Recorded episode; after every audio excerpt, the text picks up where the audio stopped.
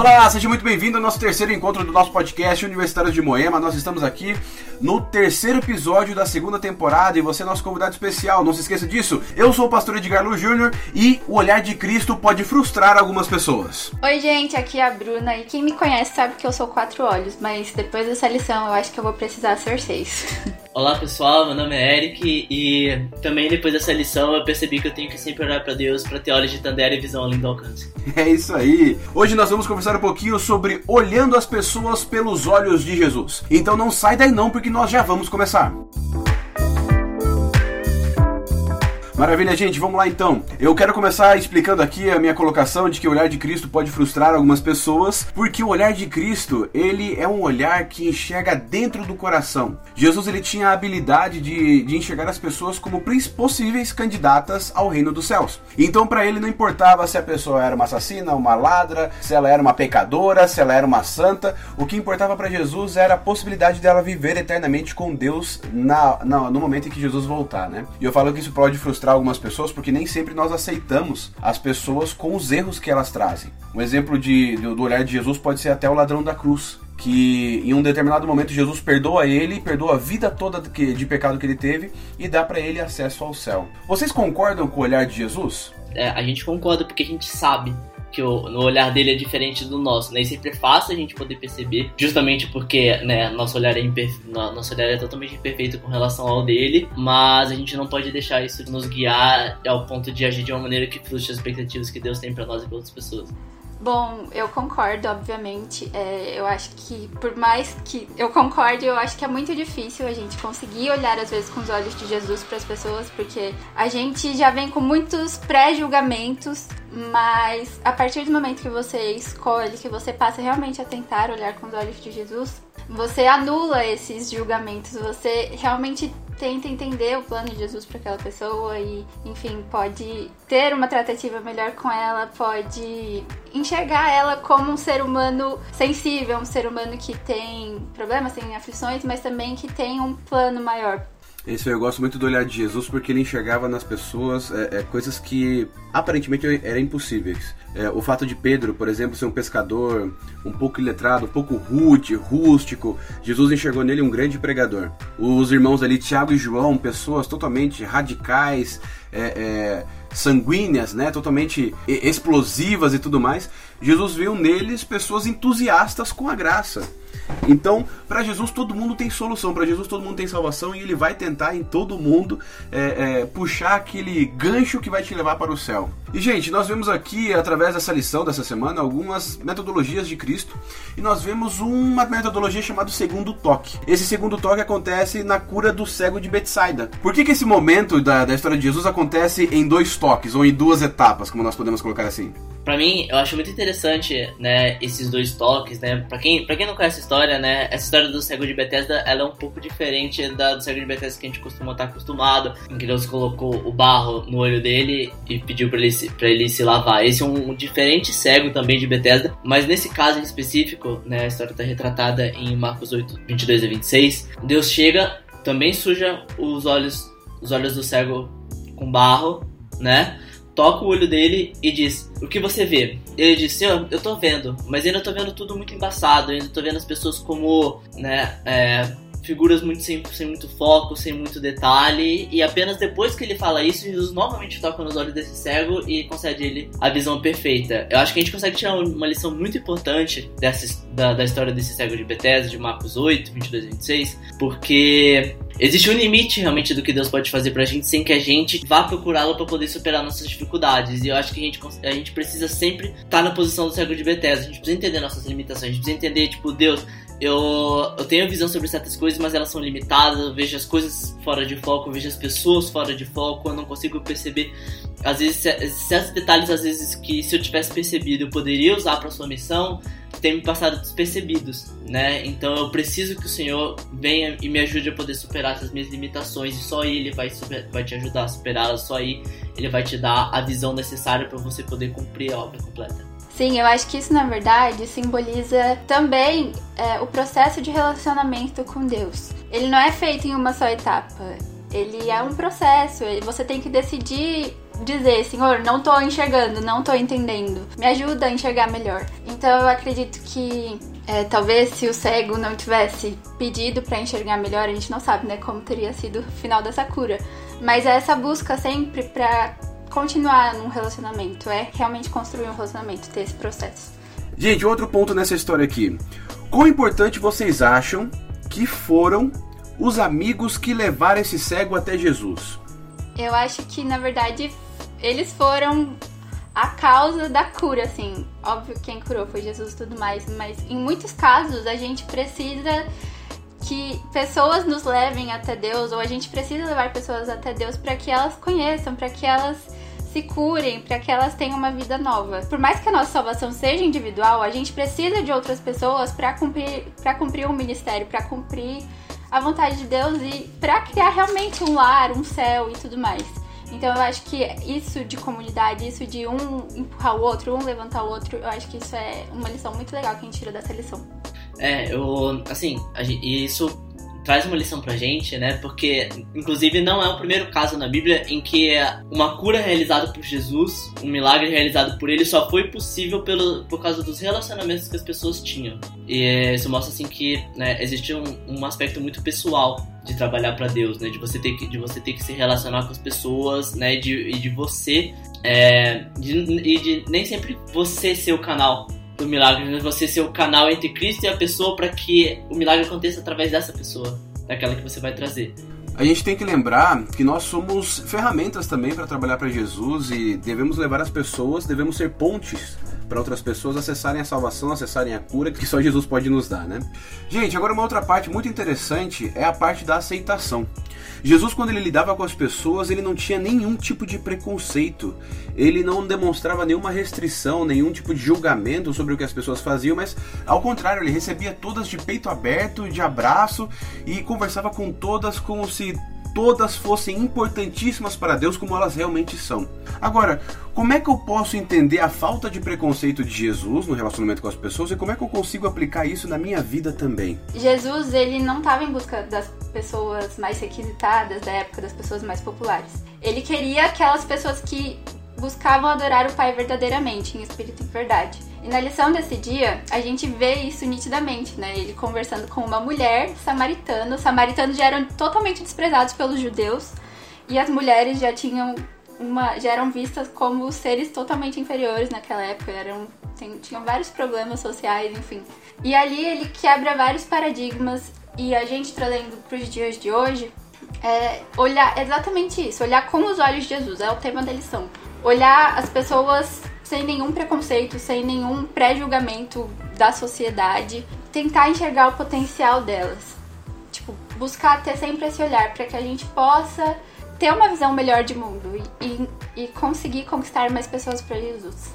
Para Deus, não existe ninguém que esteja tão longe que o plano, o plano da graça não alcance e que não possa ser utilizado nos planos dele. Você percebe que, tipo, Deus ele nunca via certas características das pessoas que na época, tipo, eram, né, que, tanto na época quanto atualmente, né, eram ou podem ser ainda vistas como algo que diminui as pessoas, algo que torna elas de alguma forma indignas, né? Deus usa, Deus aproveita para Deus vê isso justamente como uma oportunidade para demonstrar o tamanho do reino de Deus.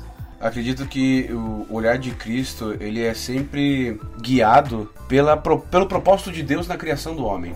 E acho que Jesus ele sempre lembrava o seguinte: olha, eu não criei o ser humano para isso. Eles estão sofrendo porque o pecado invadiu o mundo e corrompeu o coração humano. Então eu não posso tratar o ser humano corrompido como, é, é, como algo sério. Eu tenho que tratar como algo merecedor de compaixão, merecedor de perdão, merecedor de graça divina. Se eu olhar com qualquer outra coisa que não seja isso, eu vou estar sendo injusto. Porque ao mesmo tempo eles não pediram por isso, ao mesmo tempo eles tentam achar Jesus, eles tentam achar a salvação e a própria corrupção do coração não consegue. Então Jesus, ele, acho que a visão dele, o olhar dele era um segundo passo, uma segunda milha de Deus para a humanidade, falando o seguinte: olha, você está errado, mas eu vou amar você porque eu criei você para um propósito diferente do que você está vivendo. E agora eu vou tentar mostrar esse propósito para você e vou te oferecer uma oportunidade de restaurar esse propósito na sua vida eternamente. E aí, é, é, Jesus ele enxerga as pessoas com a longo prazo, né? Morando com ele no céu, ao invés de enxergar somente elas aqui na terra com todos os erros. Gente, a, a gente vai entendendo um pouquinho do olhar de Jesus e vai entendendo a necessidade de trabalhar junto com ele para levar esse amor para outras pessoas. Só que aí vem a pergunta: eu sou limitado eu tenho os meus defeitos, por onde que eu começo, como que eu começo? E acho que a melhor pergunta é onde? Porque eu tenho disposição para trabalhar para Jesus. Você que está gravando o podcast aqui, Bruna, Eric, comigo, vocês têm disposição para trabalhar para Jesus. Você que está ouvindo o podcast aqui com a gente agora, você também tem disposição para trabalhar para Jesus. Mas onde eu começo? Será que eu tenho que atravessar o mundo? Será que eu tenho que começar pela África, pela Ásia? Será que eu tenho que ir para outra cidade, outro país para falar de Jesus? Ou eu posso utilizar alguma outra possibilidade de pregação? O que, que vocês acham? Eu acho que é importante que a gente tenha noção de que a gente não precisa estar em nenhum lugar senão onde a gente está. É importante a gente começar onde a gente pode estar, sabe?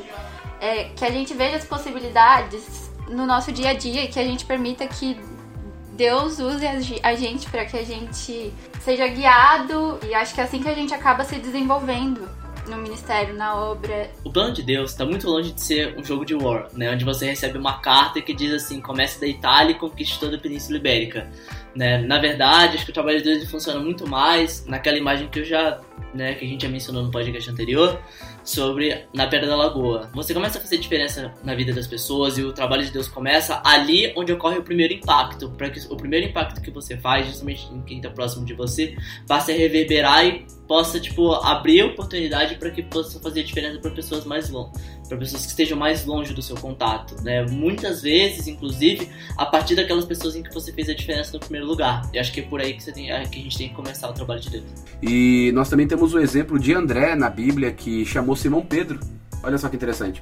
André, o discípulo de Jesus, ele foi ouvinte de João Batista e quando ele, ele entendeu o propósito do Messias, que a vinda do Messias estava próxima, ele começou a chamar o seu irmão, Pedro, que foi muito importante depois para a pregação e disseminação da mensagem do Evangelho, da mensagem da salvação para outras pessoas. Então, o próprio André já nos mostra que você pode começar com a sua própria família, com a pessoa que está mais próxima de você nesse exato momento. Agora, isso não quer dizer que vai ser fácil. Não quer dizer que a vida vai ser sempre acessível é, é, para as pessoas, o coração das pessoas vai ser sempre acessível para nós. Não quer dizer que nós não vamos enfrentar dificuldades e, inclusive, nós vamos lidar também com pessoas difíceis. Agora, como é que eu consigo seguir o exemplo de Jesus quando eu encontro uma pessoa difícil, uma pessoa resistente, uma pessoa que me dá trabalho? Mais do que às vezes, né? Frequentemente você vai encontrar, porque o que não falta hoje em dia no mundo são pessoas difíceis. Aí vai realmente assim, a gente, do, a gente se utilizar cada vez mais os dons de Deus. E eu acho que são nesses momentos em que a gente está lidando com pessoas difíceis e que o, o olhar de Deus se faz cada vez mais necessário. A gente tendo um relacionamento cada vez mais próximo, mais próximo com Deus e entendendo que Deus tem um plano para todas as pessoas, que vai nos dar fé e vai nos dar perseverança para poder eventualmente, tipo, conseguir alcançar as pessoas mais difíceis a gente precisa acreditar que no potencial que Jesus vê nas pessoas, né? E a partir daí exercitar, é, ouvir as pessoas com sensibilidade, é, tentar entender elas, aprender a lidar mesmo. Na lição fala que a arte de ganhar pessoas é a arte de desenvolver relacionamentos positivos e amorosos. Isso não é só com as pessoas fáceis, é principalmente com as pessoas difíceis, porque muitas das pessoas têm muitos motivos para serem daquele jeito. Então é, é realmente a arte de criar relacionamentos, a arte de conhecer e tá sempre buscando orientação para isso. Mas é muito necessário que a gente não desista das pessoas que parecem ter os corações duros, os, os gênios difíceis a gente tem que insistir principalmente nessas pessoas. Agora, gente, vou entrar numa outra parte aqui que ela é muito legal, que eu acho muito, muito interessante. Você acha que Deus ele pode nos utilizar como providência divina na vida de outra pessoa? Eu acho, pastor, que essa é a principal forma como Deus age na vida das pessoas. Você trabalhar para Deus envolve envolve você ter duas coisas. Envolve ter um relacionamento muito próximo com as pessoas. Você querer desenvolver um relacionamento muito próximo com as pessoas, ele também envolve um relacionamento muito próximo com Deus, né? Porque sem um relacionamento próximo com Deus, as providências divinas, né, as oportunidades que Deus traz pra gente para trabalhar na vida das pessoas muitas vezes vão passar batido. É em momentos como esse, justamente, que o segundo toque é necessário. Né? Porque às vezes, muitas vezes, se a gente não tem um relacionamento próximo com Deus, a gente não vai conseguir perceber essas, a gente não vai conseguir perceber essas providências, justamente porque a nossa visão está limitada, a nossa visão está embaçada. É importante que a gente esteja sempre atento para as vontades de Deus na nossa vida e que nem o Eric falou, para a gente conseguir estar tá atento a isso, é, é, importante que a gente esteja sempre cultivando um relacionamento com Deus, pra gente reconhecer essas oportunidades que vão aparecer né, na nossa vida. E Deus às vezes nos tira do nosso caminho para colocar no caminho de outras pessoas para ajudar elas também a chegarem ao céu e não desistirem de lutar com Deus até o final, até o momento em que ele vai solucionar todos os nossos problemas.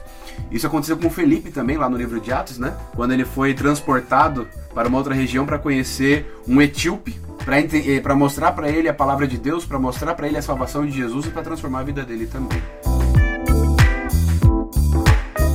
Maravilha, gente. Considerações finais. Acho que uma das, uma das, principais observações que a lição fez sobre como a gente pode trabalhar melhor para Deus é entender que existe um limite muito grande do que a gente pode, do que a gente pode alcançar por conta própria. Especialmente com relação a oportunidades que a gente deixa passar batido, a pessoas mais difíceis de lidar, que por a gente não conseguir tipo, olhar para elas com os olhos de Deus, a gente acaba perdendo a oportunidade de alcançá-las para Cristo. E a gente entender essas limitações e pedir para Deus ajuda, força, paciência e compaixão para poder superá-las é o primeiro passo e acho que é o mais importante para que a gente possa realizar o plano de Deus para nossa vida na sua extensão completa.